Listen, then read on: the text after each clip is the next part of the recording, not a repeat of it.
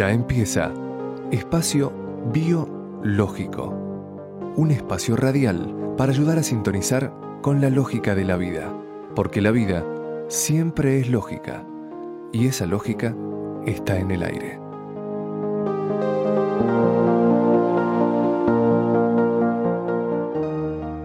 Auspician Prama, Alimentos Vivos.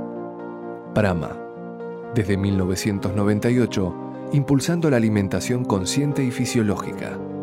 Web prama.com.ar y Espacio Depurativo, desde Córdoba, asistiendo y conteniendo el proceso depurativo. Web espaciodepurativo.com.ar Conduce Espacio Biológico Néstor Palmetti.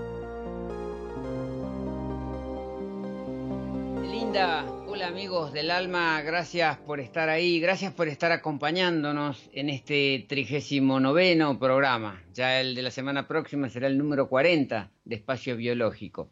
Pero hoy, en el programa 39, nos vamos a referir a las cuestiones glandulares, a las cuestiones que tienen que ver con nuestras, eh, eh, nuestros equilibrios hormonales, el tema tiroides, el tema próstata, eh, el tema de los excesos y las carencias que, a veces se asocian con toda esta cuestión.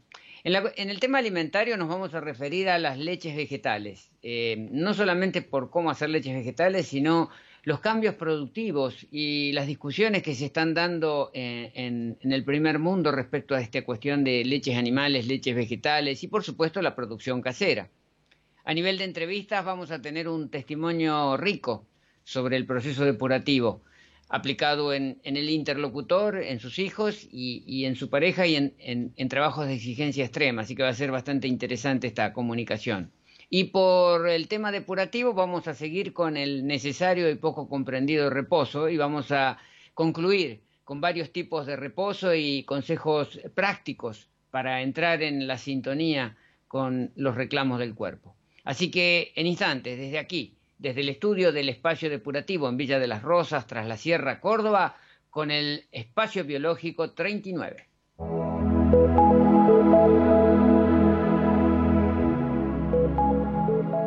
Y ahora, en espacio biológico, es el momento de la opinión.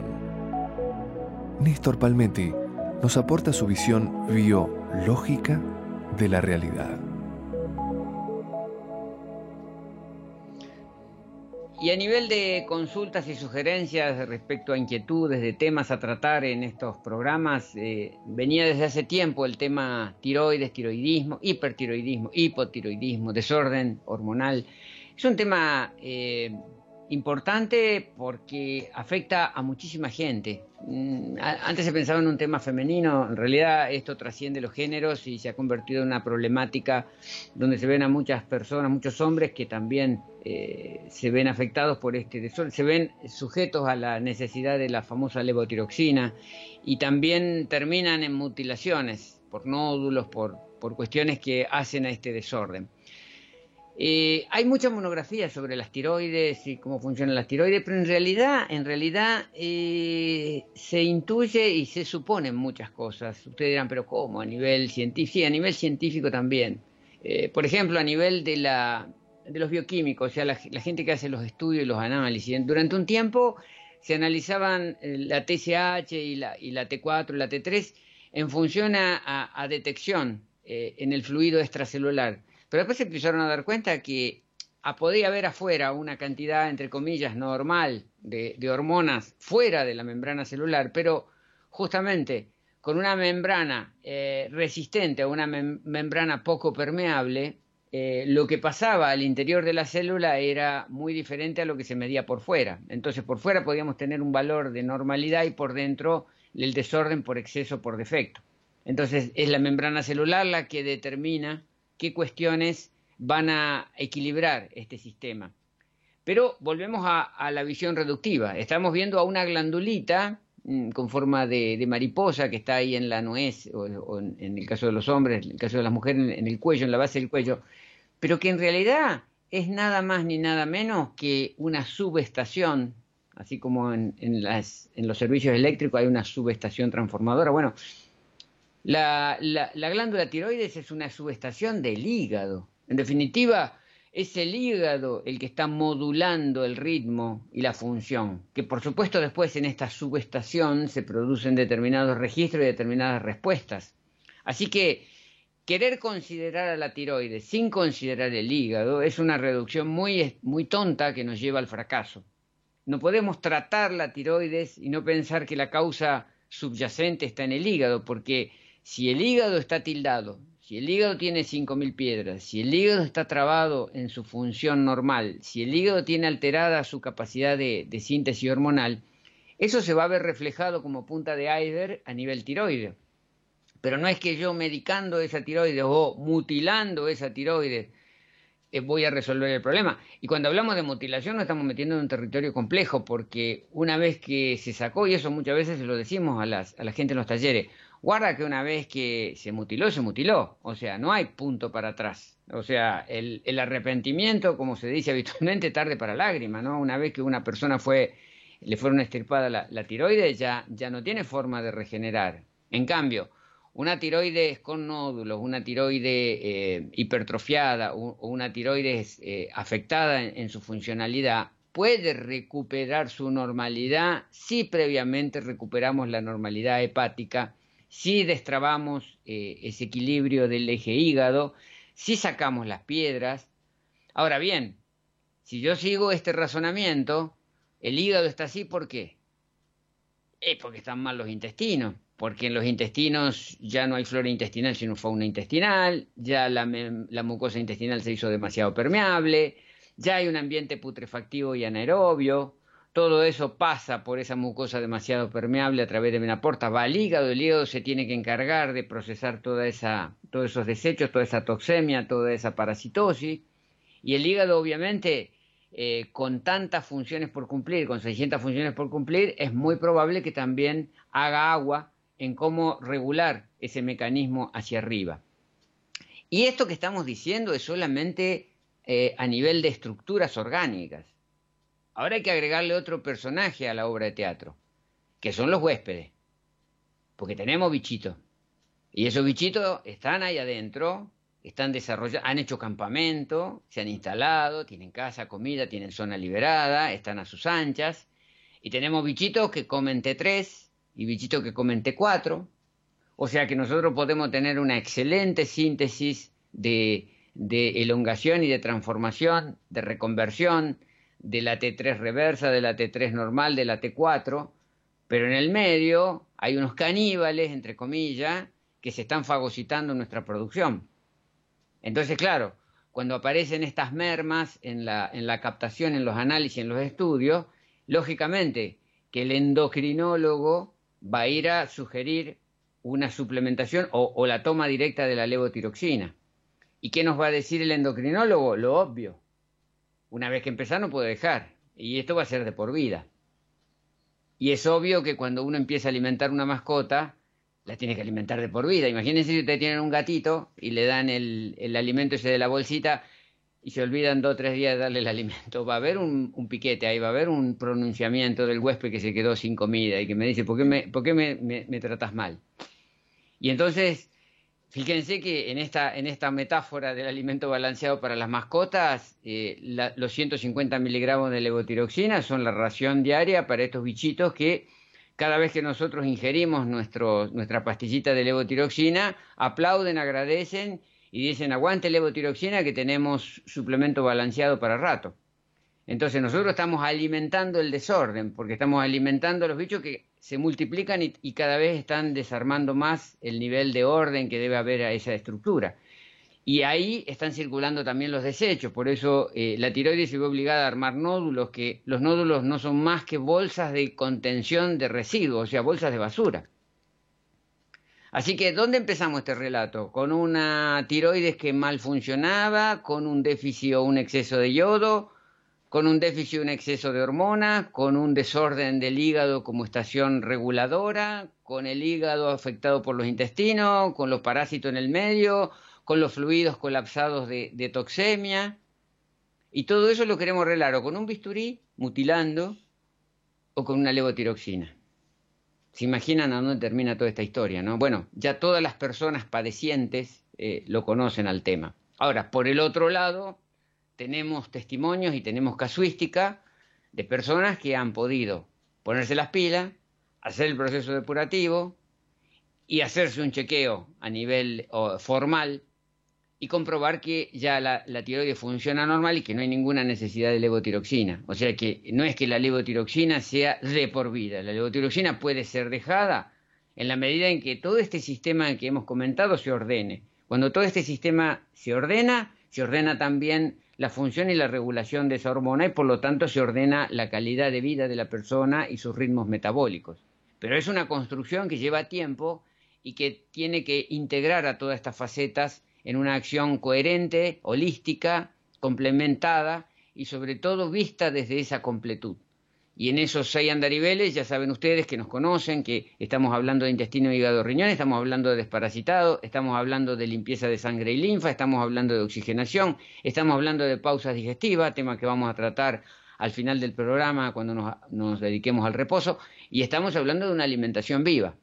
O sea que si todo esto lo jugamos bien, obviamente que vamos a tener una buena función tiroidea y no vamos a necesitar pasar ni por el cuchillo y vamos a poder dejar atrás la levotiroxina. Pero ahora, ahora invitamos a la calma y a la precaución, porque si una persona está tomando levotiroxina, no puede de golpe dejar de tomarla. La levotiroxina en este momento a esa persona se le ha convertido en su muleta.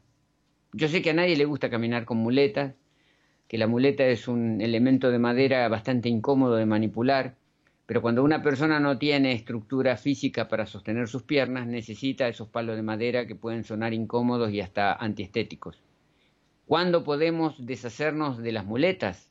Cuando podemos caminar solo, cuando recuperamos la tonicidad en las piernas, cuando podemos caminar por nuestros medios.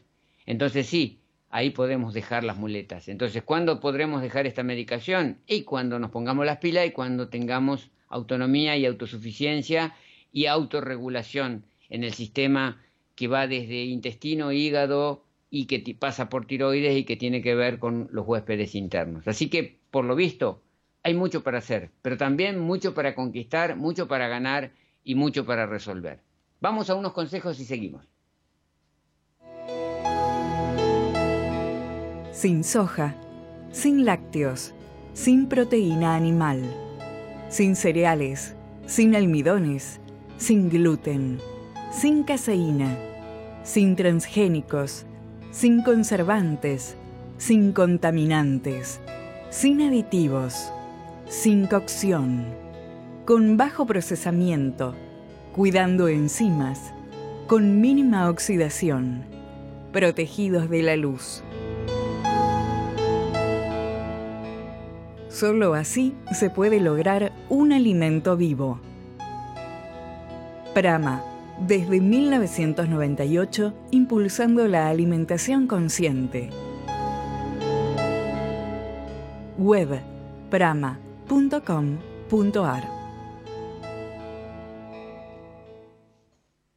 Y de la tiroides, ¿a dónde pasamos? A la próstata. O sea, de algo que es más femenino a algo que es bien masculino. Eh, yo me acuerdo de mis abuelos, Nadie hablaba del tema de la próstata, nadie se hacía controles con el proctólogo, nadie andaba. Pero sí, mis abuelos, yo recuerdo que tenían esos, hábitos de, que van de, generación en generación, comer las semillitas a zapallo, tener una vida más o menos ordenada. Entonces el problema de próstata ahora explotó y todos los hombres tienen que hacer el PCA, el antígeno prostático, tienen que controlar, hacer un chequeo, hacer un estudio para poder dormir tranquilo. Yo digo, ¿será necesario tanto tema de, chequeo para poder estar en calma o, será que eso es una inquietud que nos viene porque sabemos que no estamos haciendo bien los deberes y hay una especie de cola de paja que nos rebrota desde adentro y dice, no será que tengo, no será que ando. Y después empiezan las falencias, claro, eh, las dificultades para la micción, las problemáticas. Ahora, otra vez, esa próstata, así como recién hablamos de la tiroides, ¿es un ente abstracto que está ahí en el medio de una cápsula espacial en atmósfera controlada? ¿O es un sistema vivo que depende de otro sistema vivo y que está en interacción? ¿Dónde está la próstata? En el sistema urogenital. ¿Qué hay por encima del sistema urogenital? un tubo grueso que se llama colon. Y específicamente sobre el sistema urogenital está el de los tres colon, ascendente, transverso y descendente, el transverso, justamente el que hace de arco, como si fuera un arco de fútbol, el, el travesaño. Ese transverso, ese transverso, por una cuestión de gravedad, expuesto a mucho moco colónico, a mucho ensuciamiento crónico, se va cargando de estos desechos que van eh, quedando pegados en las paredes del intestino, por eso la necesidad del lavaje colónico. Pero las personas que no han hecho lavaje colónico y que comen los alimentos, entre comillas, normales, el moco de, la, de las harinas, el moco del queso, más la protefracción de la, de la proteína animal, entonces se va haciendo esa mucosidad que va cobrando entidad de volumétrica y va, va cobrando entidad de peso. Entonces, ¿qué pasa con ese colon que debería ser como el travesaño de un arco horizontal? Empieza a hacer una U y se empieza como a caer, empieza como a empujar para abajo, empieza a perder esa tonicidad que lo tendría que mantener bastante horizontal y empieza a hacer una U caída. Y cuando esa U caída presionas, hace lo que se llama el prolapso. Ese prolapso que es, no es ni más ni menos que una compresión sobre un sistema, el urogenital, que no está diseñado, preparado y, creado en, el sistema biológico para estar comprimido.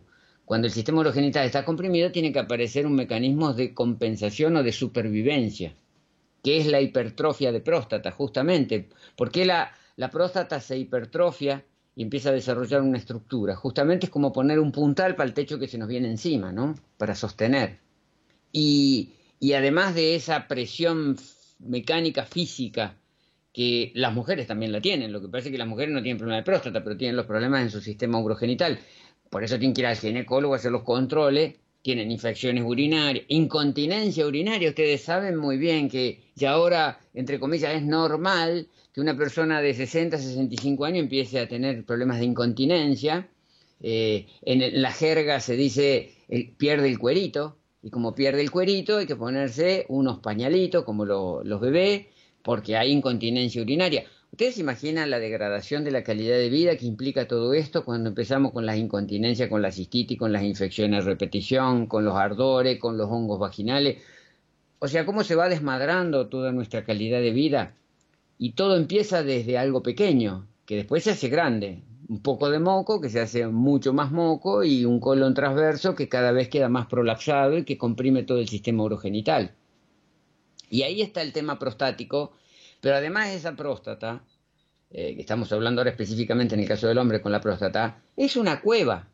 Si recién hablábamos de que los bichos hacían campamento en torno a la tiroide, imagínense en un órgano hueco, es como encontrar una, una carpa armada y meterse adentro y tener todo el confort de esa estructura de protección, donde, así como en el páncreas y como en otras estructuras huecas, nuestros huéspedes hacen su, lindo campamento, empiezan a, erosionar, empiezan a interactuar, empiezan a fagocitarse nutrientes, empiezan a generar un desorden en todo lo que está traficándose por allí. Y ahí vemos cómo se complejiza la historia y cómo se nos va llevando todo a una complejidad cada vez mayor, que cada vez requiere más intervenciones, que en el caso de próstata termina con el fantasma del cáncer, el cáncer lleva la quimio, la quimio lleva y es toda una cuestión que no tiene punto de, caída. Así que, como, como dijimos en el, en el, caso del tiroidismo, eh, la próstata, ¿es un problema de PCA o es un problema de desorden crónico complejo e interactivo de ambientes parásitos, ambientes de, parasitosis, ambientes de acidosis, ambientes de anaerobia, ambientes de baja vibración, ambientes de toxemia crónica? ¿Y qué hay que hacer? Es lo mismo tenga diagnóstico de tiroides, tengo diagnóstico de, próstata, los seis andariveles, comida viva, limpieza, higiene, oxígeno, alcalinidad, actividad física y las recomendaciones que por repetidas no dejan de ser necesarias. Vamos a unos consejos y redondeamos esta cuestión de la visión biológica de la realidad. Muchos comprenden que hay que buscar una alternativa a los lácteos de origen animal Prama te ayuda en esa búsqueda y te propone alternativas fisiológicas, vivas y gustosas. Mantecas de semilla elaborada con semillas de girasol, sésamo o zapallo, hechas con simple activación y sin agregado de agua, lo cual facilita su conservación, mejora su asimilación e incrementa su potencial nutricio. queso rallado vegetal para espolvorear sobre sopas, ensaladas y comidas. Hecho a partir de semillas, levadura nutricional y especias. Prama, alimentos fisiológicos, alimentos biológicos. Web prama.com.ar y para cerrar este bloque de la visión biológica de la realidad, eh, varios mails que nos han llegado con eh, preguntas respecto al ¿no será demasiado? ¿No estaré ingiriendo demasiado oxígeno? ¿No estaré comiendo demasiada alcalinidad? ¿No tendré demasiadas enzimas?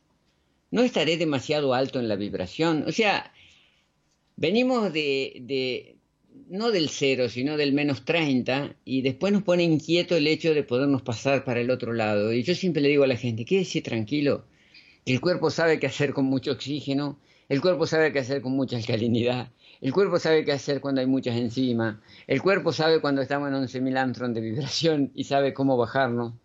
Lo que no puede hacer el cuerpo es luchar contra la anaerobia, o sea, la carencia del oxígeno. El cuerpo no puede luchar contra una acidosis crónica degenerativa que se nos cae a pH 3. El cuerpo no puede hacer nada cuando destruimos todas las cascadas enzimáticas. El cuerpo no puede remontar nuestro miedo, nuestra inseguridad, nuestra desconfianza que nos lleva a vibrar bajo. O sea, gente, no le tengamos miedo a la higiene, al oxígeno, a la alcalinidad, a las enzimas, a la alta vibración overdosis de todo esto. O sea, no tenemos ningún riesgo. El riesgo lo tenemos cuando estamos del otro lado.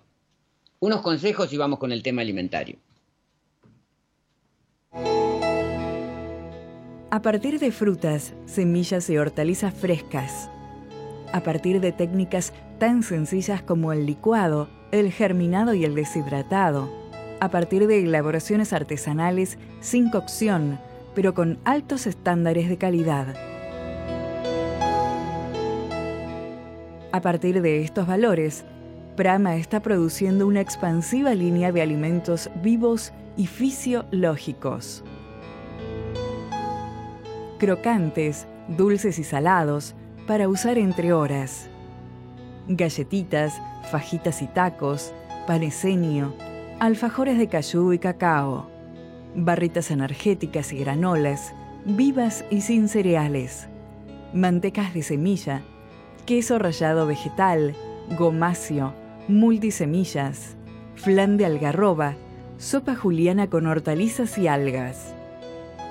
Prama, alimentos fisiológicos, alimentos biológicos. Web prama.com.ar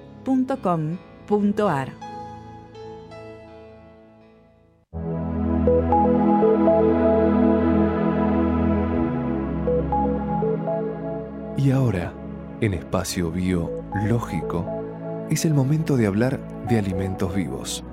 Información, consejos, recetas simples y nutritivas.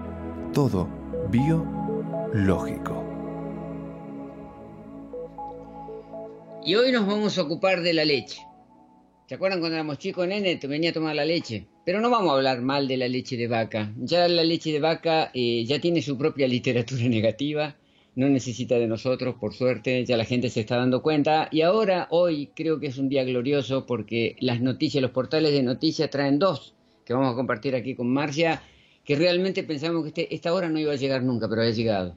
Resulta que ahora en Estados Unidos hay una, un combate que enfrenta a los productores de leche de vaca en un, en un rincón del ring y los productores de leche de soja de almendra y de coco, o sea, leches vegetales por el otro y Poderoso Caballero Don Dinero, ¿por qué están discutiendo?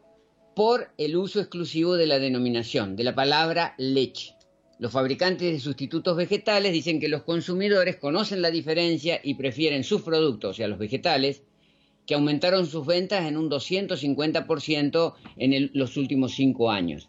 El Good Food Institute, una fundación de Washington, D.C. dedicada a promover alimentos de producción vegetal, envió a comienzos de marzo una petición a la Administración de Alimentos y Medicamentos de Estados Unidos, la, FDA, para que emita una nueva normativa que termine con el debate. Los compradores saben que no se trata del producto de origen animal y de hecho lo buscan por eso, argumentan los productores de leches de almendras, de coco y de arroz. Los productores de lácteos animales dicen que el uso de la palabra leche confunde y da autenticidad a un alimento que no es leche. La cuestión de fondo es más bien la ganancia económica que la protección al consumidor. En el mismo periodo en que la leche de almendra y de coco multiplicaban sus ventas, la industria de leche de vaca perdió mil millones de dólares. Le repito lo que dijo Marcia recién. En el mismo periodo que las leches vegetales en Estados Unidos aumentaron 250% sus ventas, la industria de la leche de vaca perdió mil millones de dólares. Según el sitio Quartz, el consumo de leche animal fluida ha bajado casi el 40% en los Estados Unidos desde la década de 1970. En 2016 cerraron 460 establecimientos lácteos. Repetimos, para que no se malinterprete la cifra, en 2016 en Estados Unidos cerraron 460 establecimientos de lácteos animales. Los mamíferos producen leche, la planta no, dijo Jim Muller, presidente de la Federación Nacional de los Productores de Leche, en un texto que presentó ante el Congreso, que pidió a la, eh, la limitación del uso de la palabra. No es leche si viene de una semilla, una nuez o un grano, argumentó. En la posición opuesta, los productores de sustitutos vegetales argumentan que la leche de almendra, de coco y de arroz tienen sus propios valores nutricionales y que todos expresan con claridad y de conformidad a las normas en el recuadro de información nutricional, o sea que el consumidor está bien informado de lo que contienen estas, entre comillas, falsas leches. Aquellos del, ah, lado de las leches vegetales argumentan que los consumidores pueden identificar la diferencia entre un producto lácteo y los suyos. Según la Asociación de Alimentos de Origen Vegetal, eh, ya hay jurisprudencia al respecto. El intento de legislar el uso de la palabra leche como algo solamente lácteo y animal llega un poco tarde, dijo Molly Spencer, directora de la Junta de Almendras de California, y no tiene sentido si se considera que las leches de origen vegetal existen no solo desde hace años, sino de siglos. Además, la variedad que se conoce hoy solo brinda más oportunidades de elección a los consumidores. White Wave, fabricante de leche de soja, participó de la controversia con un, con un comunicado. Tenemos confianza en que los consumidores comprenden la diferencia entre la leche animal y las, las, alternativas de origen vegetal. La asociación que representa esas alternativas recordó que las normas de la FDA se han creado para evitar que los productores cambien los ingredientes por otros más económicos. Sin embargo, este no es el caso, ya que estos productos vegetales son más caros que la leche animal y la FDA ahora tiene cuatro meses para responder a esta controversia. Pero por el otro lado, la noticia que nos puso muy contentos fue una que apareció en portales y, da cuenta que hay una empresa en Estados Unidos, en Queens, la Elmer's Dairy, que desde hace 90 años estaba dedicada a la producción de leche de vaca. ¿Y qué hizo esta empresa Elmer's Dairy de Queens en Estados Unidos? Ha comenzado a producir industrialmente leches vegetales luego de advertir una caída en las ventas con los derivados de origen animal. La empresa acaba de lanzar una línea de leche vegetales llamada MyQuid y que tiene cuatro versiones, almendra, nueces, castaña de cashew y avellanas. Milket, que es esta línea de, leches eh, vegetales, eh, intenta levantar la facturación de esta empresa que estaba a punto de quebrar eh, debido a estas caídas de venta en, las leches de origen animal. O sea que por fin llegó el día, por fin llegó el momento en que la economía, el, sagrado caballero don dinero, está haciendo la línea divisoria de agua y la conciencia en la gente que ya no quiere más un producto alergénico y, con muchas complicaciones, está haciendo un cambio en las costumbres y en los hábitos en países del primer mundo, pero que son consecuencias que se van transfiriendo hacia nosotros. Vamos a unos consejos y algunas sugerencias respecto a las leches vegetales. El espacio depurativo es un ámbito profesional que brinda asistencia, asesoramiento, supervisión, entrenamiento y contención para poder gestionar y sostener el proceso depurativo, con distintas propuestas. Compacto de 5 o 10 días compactos para recursantes, programas para niños, talleres depurativos, talleres de cocina sin cocina, entrevistas y consultas personalizadas. Espacio Depurativo, en Villa de las Rosas, tras la Sierra, Córdoba. espaciodepurativo.com.ar ¿Y qué hacemos con las leches de semilla? Realmente cuando estamos haciendo, este fin de semana estuvimos en, Villa Ballester y en La Plata, el fin de semana pasado en Mar del Plata, cuando delante del, auditorio hacemos una leche de semilla, la gente queda con la boca abierta y dice, pero esto es más rápido que abrir el sachet. Y claro que sí, claro que es más rápido. Hacer una leche vegetal implica un poquito de organización. La noche anterior cuando me voy a dormir pongo a activar semillas, o sea, las pongo a remojar en agua. Cualquier tipo de semilla. sí, vamos eligiendo semillas. Podemos hablar de, alternar semillas, no ser siempre las mismas semillas. Pongamos girasol, ah, pongo la semilla a activar y me voy a dormir. Cuando me levanto a la mañana, tiro esa agua de activación que tiene antinutrientes, eh, licúo con un poquito del litro de agua correspondiente, luego le agrego el resto del litro para que la licuadora pueda trabajar mejor y ya tengo leche que la puedo tomar así nomás, que la puedo filtrar con un filtro de lienzo o que la puedo saborizar. Claro, se puede eh, saborizar, ah, bueno, algunos le, le, quieren poner esencia de vainilla, algunos les gusta añadir fruta, algunos la quieren fermentar con nódulos para transformarla en yogurt también. Entonces, o, hacer la chocolatada, porque uh, la queremos, chocolatada es espectacular. al niño queremos sacarlo de esas, de esas chocolatadas comerciales, entonces a esa lechita de, de girasol porque después está esa historia, dice, la leche de almendra es cara. Hacelo con girasol, sale riquísima. A mí me gusta más la leche de girasol que la, que la de almendra. pero bueno, podemos hacerlo con la semilla que tengamos. En función a esa leche de girasol le agregamos un poco de cacao amargo, le pongamos un poco de harina de algarroba o, o, masa pura de cacao. Recordamos que y un poco de azúcar mascabo y tenemos una chocolatada perfecta que el niño tendrá muchas dificultades en reconocer la, diferencia. Mejor la filtramos, más aterciopelada queda la textura. Lo que sí en leches de semilla, evitar las semillas amiláceas, o sea, las semillas que tienen mucho almidón. O sea, dejarnos de joder con, con el avena, que el mijo, que la... Vamos a hacer leche de girasol, sésamo, almendra, zapallo que es desparasitante, que a los niños les encanta. Eh, podemos usar todas nueces. estas semillas, nueces, eh, macadamia, avellana, eh, Recordamos también que hay diferentes tipos de nueces, nueces de invierno, nueces, de verano. La pecan que es autóctona, la otra que viene de Asia. Y yo digo siempre, la leche de, la leche de semilla hecha con la proporción de un puñado de semillas por un litro de agua, ya es bastante densa. Y sería muy lindo que a las leches de, semillas las acompañara o las licuáramos y hiciéramos un licuado, poner una fruta, por ejemplo, poner un durazno, porque esa pulpa del durazno tiene azúcares que simplifican la digestión, eliminan la densidad y lo hacen mucho más asimilable. Más digerible, sí. ¿eh? para, para que no haya tanta concentración. Y si fermentamos, mucho mejor.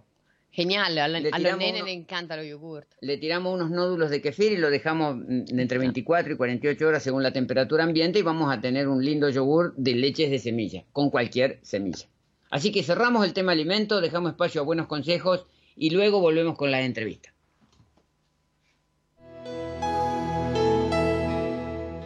¿Pensabas que haciendo alimentación viva ibas a tener que renunciar a tus panificados, a tus crackers, a tus fajitas, a tus galletitas?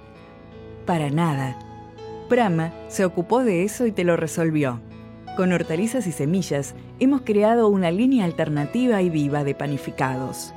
Ahora tenés disponible tus fajitas saladas de zanahoria, tomate o lino, tus galletitas dulces de coco, almendra, limón, cacao o marmoladas, tus tacos, tu paneseño hecho con germinado de sarraceno, sin cereales, sin almidones, sin cocción, crujientes, sabrosos, crocantes.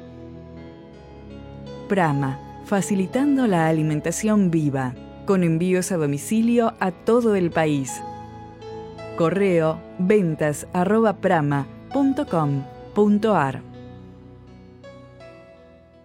¿Querés difundir tu evento, marca o espacio? Llámanos al 4861-9620 o al 4861-9654 y preparamos una propuesta a tu medida. Ensaladaverde.com te conecta. Tu salud te hace y me hace libre. Súmate y escucha nuestra audioguía saludable en micomidamesana.com. Somos Ensalados. Lunes a viernes 11 horas ensaladaverde.com. Sumate a la difusión de un estilo de vida consciente. Consciente. Volvemos a espacio biológico. Porque la vida siempre es lógica. Y esa lógica está en el aire. Con la conducción de Néstor Palmetti.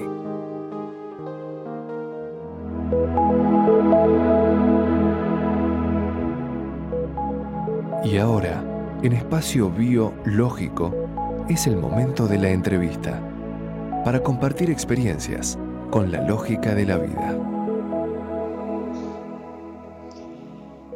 Y estamos en contacto, en vivo, con Patricia Gasparini, en el sur de la provincia de Buenos Aires, en Bahía Blanca. Patricia, muy buenas tardes. Hola Néstor, ¿qué tal? Bien, te escucho muy bien y, espero que podamos compartir eh, tu testimonio porque te conocemos ya desde hace un tiempo, te seguimos a través de redes también, de todo este grupo de WhatsApp de los, de los huéspedes del espacio depurativo. Y has tenido en, estos, en estas semanas noticias lindas de tu familia. Queríamos que nos compartas un poco todo lo que ha pasado con los niños, con la evolución del proceso depurativo, de la alimentación viva y del crecimiento, que a veces es un tema que atemoriza a las mamás, ¿no? Sí, sí, tal cual. Eh, sí, no dejo de sorprenderme, así es. Em, con mi esposo no teníamos pensado eh, que, que los niños hicieran el proceso, no estaban los planes, pero cuando volvimos del espacio depurativo fui yo primero, después fue Sergio, eh, sentimos que lo estaban necesitando y que lo estaban pidiendo. Y, y bueno, cuando la nena comenzó el jardín, este año está en sala de cinco, eh, le comenté a la directora que Julieta iba a llevar su merienda, así que para sorpresa mía lo tomó con alegría porque la directora nos conoce de hace años, desde que yo llevaba al nene, nos había visto en la situación en la que estábamos, los dos con, con sobrepeso, y, y bueno, eh, fue apertura total y, y felicitarnos y que de parte de ella iba a haber acompañamiento que, bueno, mantenernos más en contacto por si Julieta en algún momento se iba a antojar con, con la merienda de los compañeros, pero hasta ahora no es así, no, no hubo ningún problema, todo lo contrario. Eh, Julieta se adaptó muy bien a la situación, está feliz, eh, se lleva su merienda, la hacemos juntas, hacemos juntas las tortas, los alfajorcitos raros. Eh, me colabora a mí con las recetas y bueno, y le lleva para compartirle a la seño porque es, algo, es la novedad, digamos. Así que por este lado, eh, felicidad total. Eh, Patricia, perdona que te interrumpa, pero, pero es muy importante lo que estás diciendo, porque cuando nosotros trabajamos en los talleres con, con, la audiencia que toma contacto con el proceso depurativo, enseguida hay como un mecanismo defensivo de decir, bueno, dice, yo quisiera, pero lo que pasa es que al nene lo mando a la escuela y en la escuela él come cualquier cosa y le hacen comer cualquier cosa y, y quiere comer la, lo que comen los amiguitos. Es decir, hay como un preconcepto de que no se puede, de que la escuela es mala, perversa y de que el ambiente no se puede modificar, que no se puede rectificar y lo que vos estás diciendo es justamente, ustedes como padres han tomado el liderazgo de, la actitud y por supuesto, gracias a una directora que acompaña en todo esto, se demuestra que es posible cambiar la realidad. Sí, em, eh, para, yo en este momento estoy emocionada porque eh, fue realmente em, eh, eh, todo sorpresa, todo sorpresas lindas.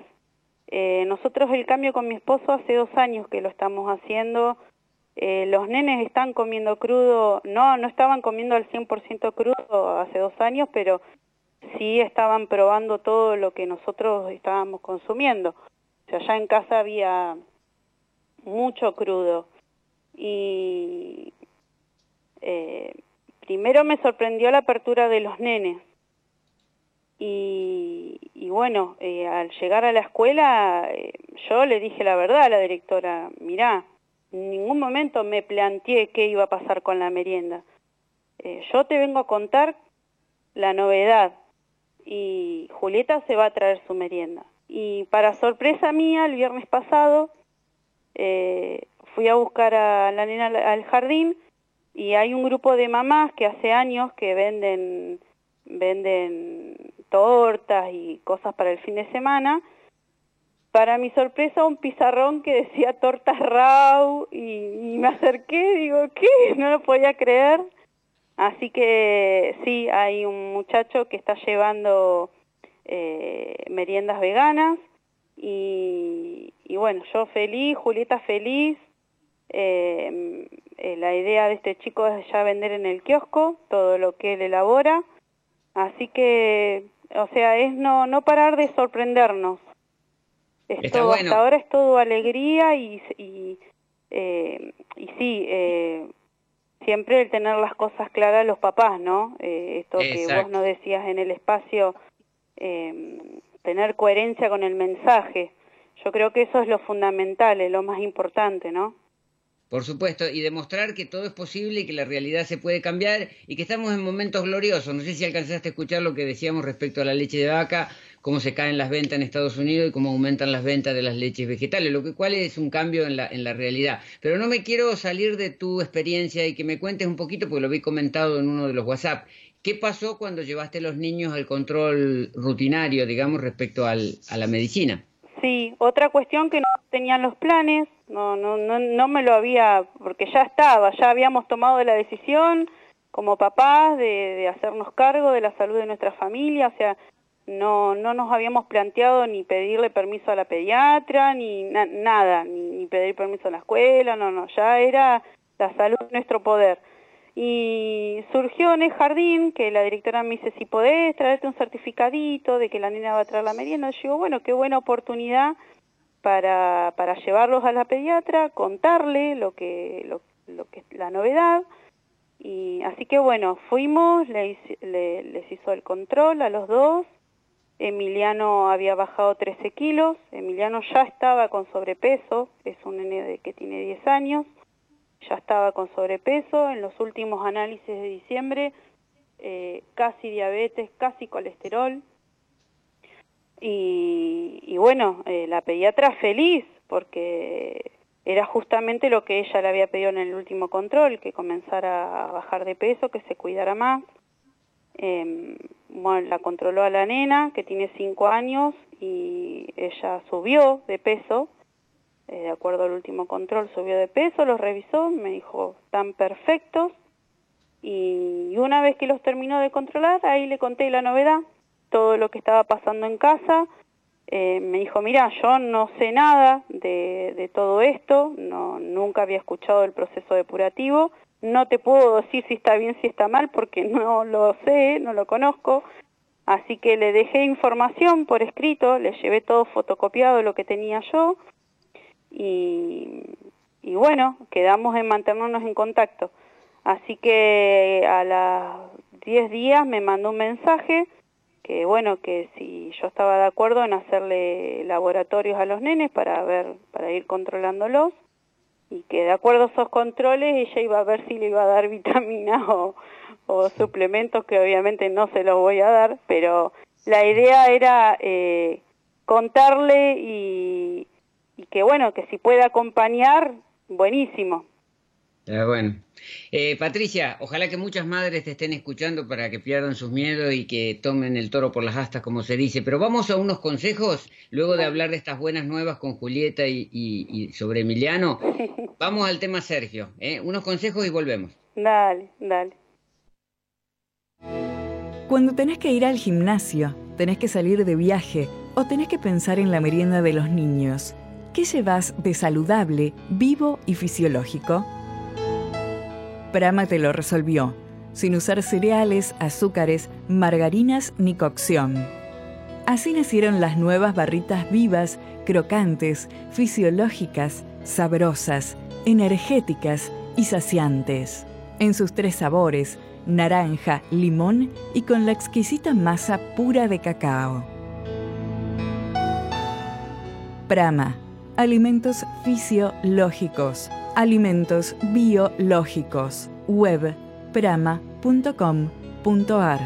Con envíos a domicilio a todo el país.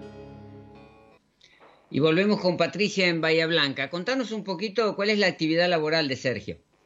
Eh, Sergio es camionero. eh, él se crió manejando su camioncito y bueno, eh, es lo que sabe hacer, lo que le gusta hacer, así que bueno, eh, viaja, viaja mucho al sur. Generalmente son viajes largos al sur del país. Y Sergio estuvo por el espacio depurativo, hizo su, su proceso depurativo y nos gustaba, nos gustó ver, haber compartido él muchas fotografías donde se muestra eh, él, el camión y la licuadora. Sí, sí. Eh, él está feliz, está feliz porque eh, eh, hubieron muchísimos cambios a nivel salud. Él tuvo un problema en su pierna, una erisipela tipo inferior, hace unos cuatro años, y, estuvo inyectándose penicilina durante tres años para que no perder esa pierna. Eh, y bueno, siempre era el tema del sobrepeso, que había que bajar de peso para ayudar a circular la sangre, el trabajo que no colabora porque está todo el tiempo sentado. Así que ya hace un año habíamos iniciado el proceso depurativo los dos, pero no lo estábamos haciendo al 100%.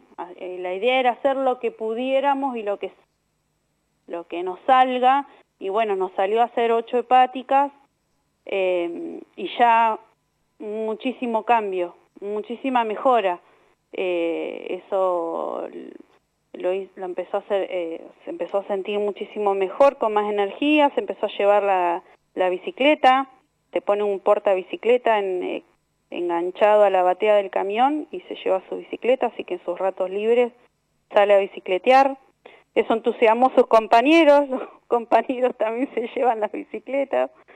Eh, y bueno, y después con la alimentación, al principio se complicó bastante, eh, se había medio convertido en frugívoro, daba mucha fruta, sobre todo eh, en el verano, y bueno, eh, ahora estamos un poquito más organizados, ahora como que se puede llevar un poco más y tiene un poquito más de variedad.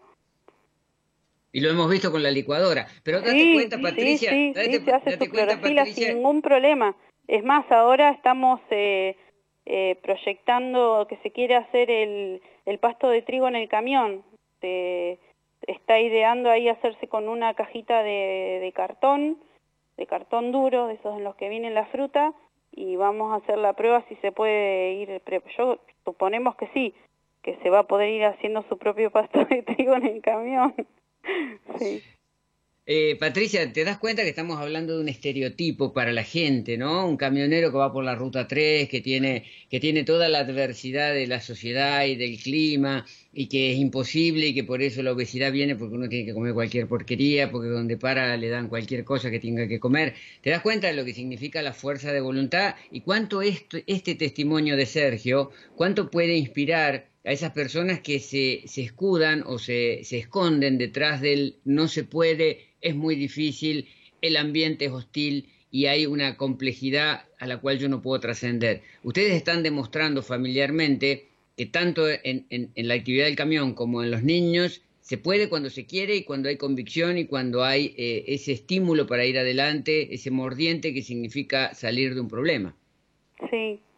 Eh, nosotros como pareja nos destacamos de que nunca nos faltó, o sea, que nos sobra la falta de, que nos sobra la voluntad, siempre fuimos así. Eh, yo cuando empecé con todo esto, eh, era maestra rural, fui maestra rural durante ocho años.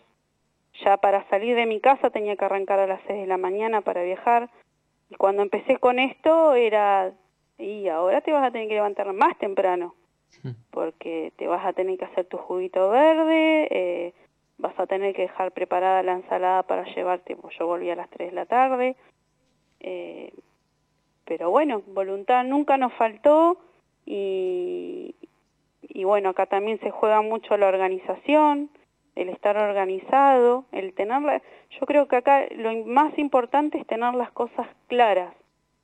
Eh, y acá teníamos en juego la salud, yo me crié con mis abuelos, mi abuela era alcohólica y tuvo tres ACV y yo con 11 años tenía que higienizarla y la verdad que mm, no quería repetir historias y tener en las cosas en claro esto de querer hacerse cargo de la salud para mí es, eh, para los dos, es lo, lo más importante y eso te genera la voluntad y te genera las ganas de organizarte.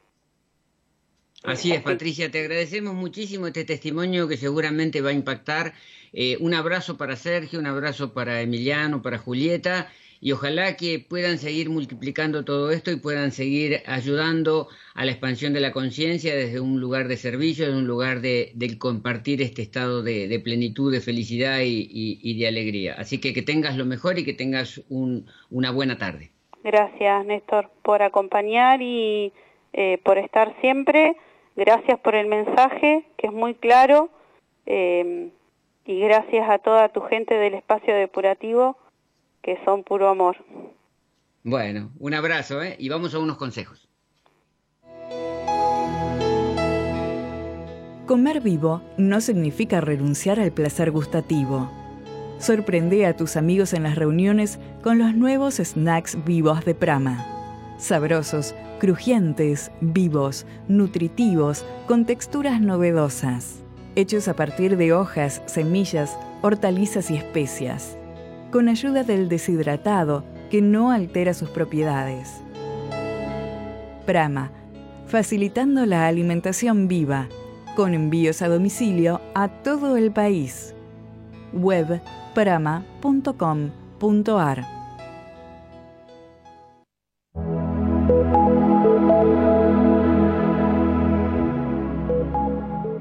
Y ahora, en espacio biológico, es el momento de la depuración, la higiene corporal, en sintonía con la lógica de la vida. Y hoy vamos a continuar con el tema del reposo. Hay muchos tipos de reposo. Yo ya he enviado a muchas personas que han pedido el, PDF con el artículo completo, con el texto completo. Eh, está el reposo digestivo. Es algo que forma parte de nuestra filosofía porque es el quinto andarivel donde un día a la semana solo fruta. Hay muchas formas de hacer reposo digestivo. Se puede hacer eh, el ayuno desde las 7 de la tarde hasta las 9 de la mañana, que es un mini ayuno. Eh, el ayuno semanal, que es el que proponemos, un día a la semana con frutas, que tampoco es ayuno porque es con frutas, pero se puede hacer un ayuno con agua. El ayuno durante la semana de la luna nueva, una sola comida al día, o ayunos más largos según ciclos biorrítmicos. Pero vamos a, reposos posturales y a una región, la región cervical, la región del cuello, así que con Facu vamos a ver algunas cuestiones que tienen que ver con este tipo de reposo. Bueno, también tenemos el reposo de la región cervical en el cual nos podemos sentar sobre, sobre la planta de los pies con las rodillas dobladas, o sea que se nos deben tocar eh, mulos y pantorrillas. Colocamos una almohada sobre las rodillas y la cabeza tenemos que apoyarla sobre la almohada. La distancia entre los pies y las nalgas pueden variar según nuestra comodidad y debe hacerse un par de horas después de comer durante unos 20 o 30 minutos. Con esta postura desaparecen los espasmos y por tanto la, la tetaña de la musculatura paracervical. Disminuye la tensión vascular y mejora la irrigación de toda la cabeza, se relajan las vértebras y se descomprimen las raíces nerviosas. Pero también hay un reposo para el cuello.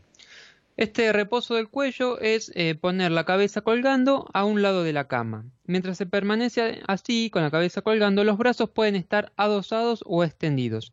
La posición se, se, adopta durante unos 10 minutos al despertar y al acostarse y en los reposos que siguen a las comidas. En esta posición se facilita el riego arterial del cuello y cabeza, favorecido por la ley de la gravedad. Se produce un gran aumento de tensión del líquido cefalorraquídeo y se activa el recambio humoral en los ventrículos cerebrales mientras se modera en la médula espinal. Se retrasa la circulación de retorno sanguíneo y linfático de la cabeza, pero se entrenan así válvulas y fibras elásticas venosas y de ganglio, lo cual ayuda a impedir esclerosis que se dan en las venas y en las arterias de esta zona alta del cuerpo. Sí, además eh, se va a activar la función tiroidea y con ella el metabolismo basal. Se tonifica la epiglotis, la glotis y la laringe, favoreciendo la eficacia de la fase respiratoria, que es sedante, lo cual ayuda a la relajación de la tensión psíquica y muscular centrada en la región cervical, mejorando a la vez el metabolismo articular cervical. Y esta, esta zona cuello y región cervical es una de las zonas con más estrés por el modernismo, por el sedentarismo, por la computadora y por una cuestión que tiene que ver con el ritmo de vida. Vamos a unos consejos y continuamos con el reposo de los sentidos. Consideramos que condimentar es una forma inteligente, gustosa y divertida para acentuar los sabores y ordenar nuestra flora microbiana. Siguiendo la antigua tradición hindú de los masalas, Prama creó distintas combinaciones equilibradas de especias para diferentes momentos. Así nacieron nuestros masalas. Sabor italiano, sabor picante, sabor herbal, sabor dulce. Masalas para agregar a tus sopas, licuados, ensaladas, postres, mantecas. Prama, alimentos fisiológicos, alimentos biológicos. Web prama.com.ar los sentidos son nuestra ventana al mundo exterior y son sometidos a veces a un excesivo trabajo que origina problemas y enfermedades que se pueden solucionar o mejorar teniendo en cuenta este tipo de reposo. Vamos al reposo visual. Hoy vivimos en la sociedad de la luz artificial. No tenemos el reposo de nuestros antepasados de las horas en la noche. Y no solo, eh, y no solo se respeta la oscuridad nocturna, sino que hay gente que durante el día sigue usando luz artificial. Por otra parte, el hombre de la ciudad ya no mira paisajes ni horizontes lejanos y debe acomodar su vista a diversas luces, a veces patológicas, objetos en movimiento y distancias cortas, escritura y lectura propia de los miopes. El reposo de la vista es la oscuridad, que parece solo necesaria desde que se inventó la luz artificial. Para ello basta con cerrar los ojos unos segundos y colocar una mano sobre ojos y frente.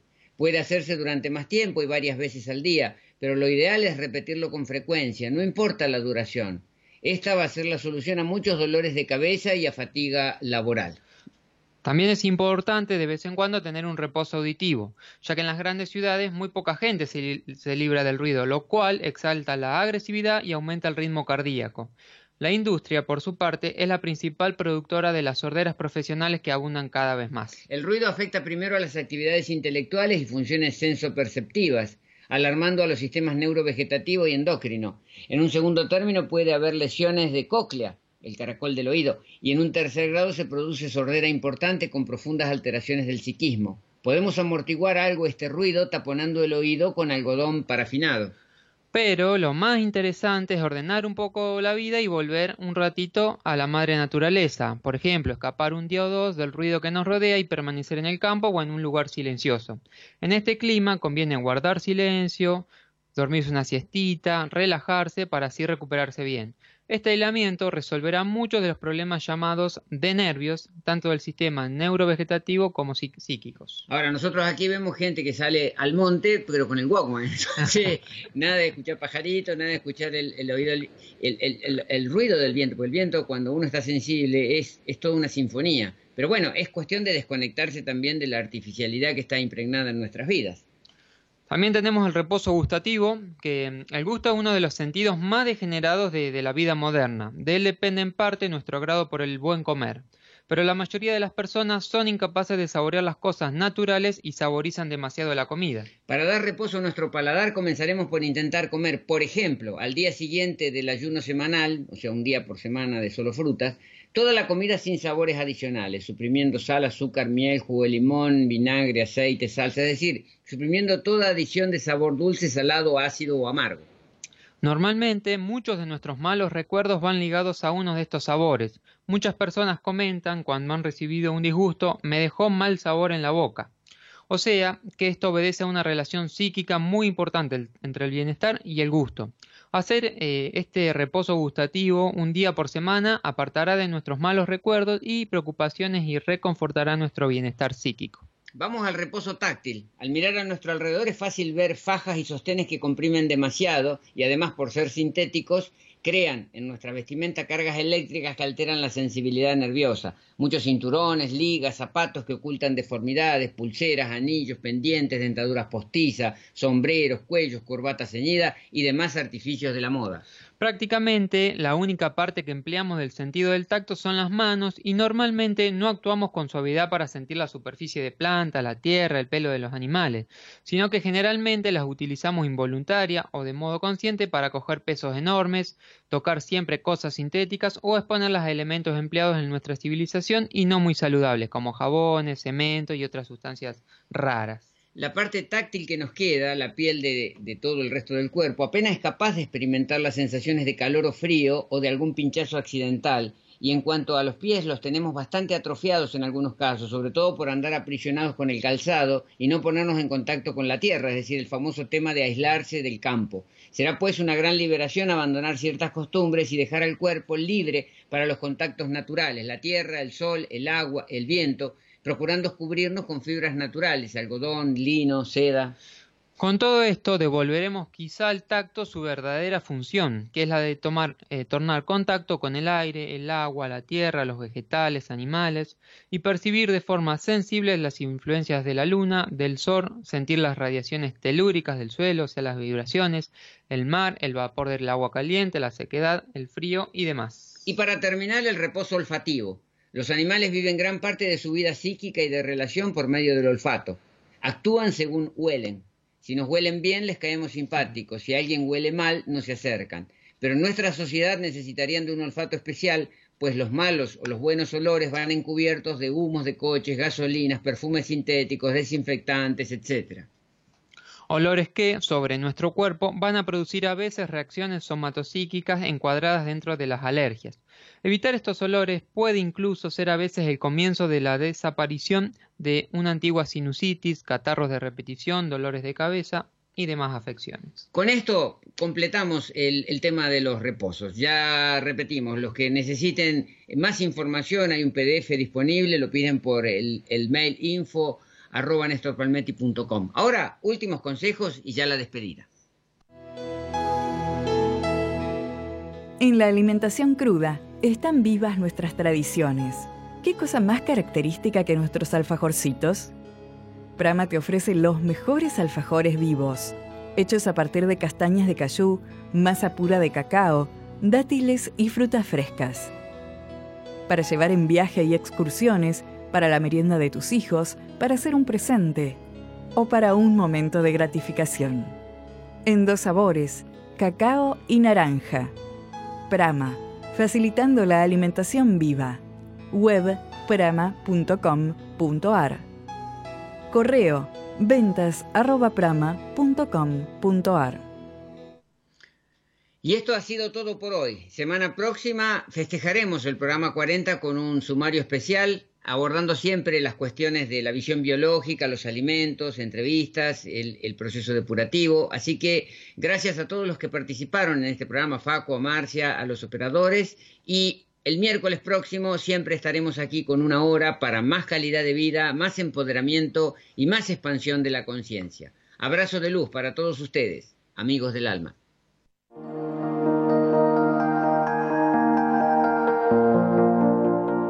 Auspiciaron este espacio biológico. Prama, Alimentos Vivos. Prama, desde 1998, impulsando la alimentación consciente y fisiológica. Web, prama.com.ar